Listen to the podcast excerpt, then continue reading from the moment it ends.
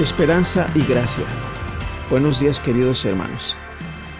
La primera carta de Pablo a los tesalonicenses capítulo 1 versículos 11 al 12 dice, Con este fin oramos siempre por ustedes, para que nuestro Dios los haga dignos de su llamamiento y que Él cumpla todo buen propósito y toda obra de fe con poder, de manera que el nombre de nuestro Señor Jesús sea glorificado en ustedes y ustedes en Él, según la gracia de nuestro Dios y del Señor Jesucristo.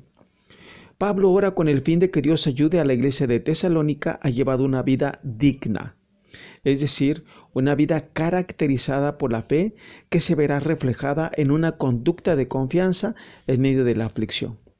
Esa debe ser nuestra oración como iglesia, hermanos queridos. Pidámosle a Dios que nos haga dignos de su llamamiento en medio de la aflicción que estamos viviendo a causa de esta pandemia. Hay aflicción por la enfermedad, hay aflicción por la escasez de trabajo, hay aflicción por la incertidumbre de lo que pasará más adelante.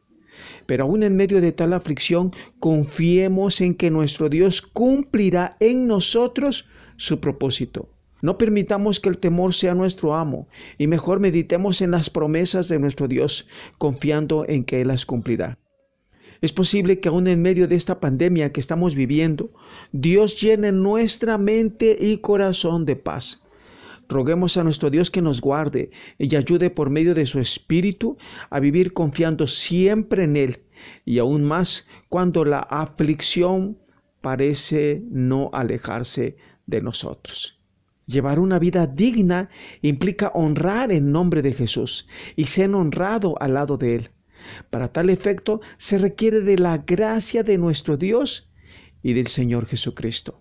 Recordemos que Jesús y el Padre son uno. Tanto el Padre como el Hijo nos han dado de su gracia.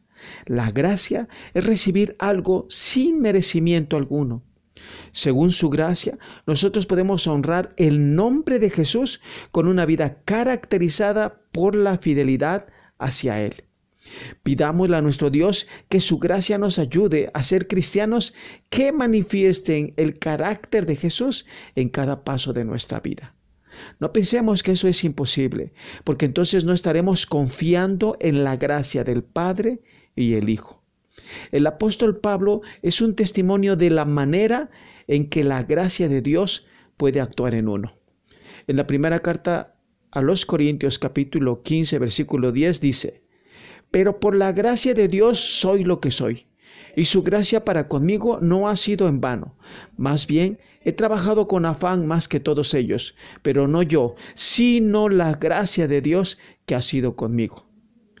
Tengamos siempre presente que el creyente debe aprender a confiar que Dios no solo pondrá en sus hijos, es decir, en nosotros que hemos creído en Jesús, el querer, sino también el hacer, como dice Filipenses 2.13.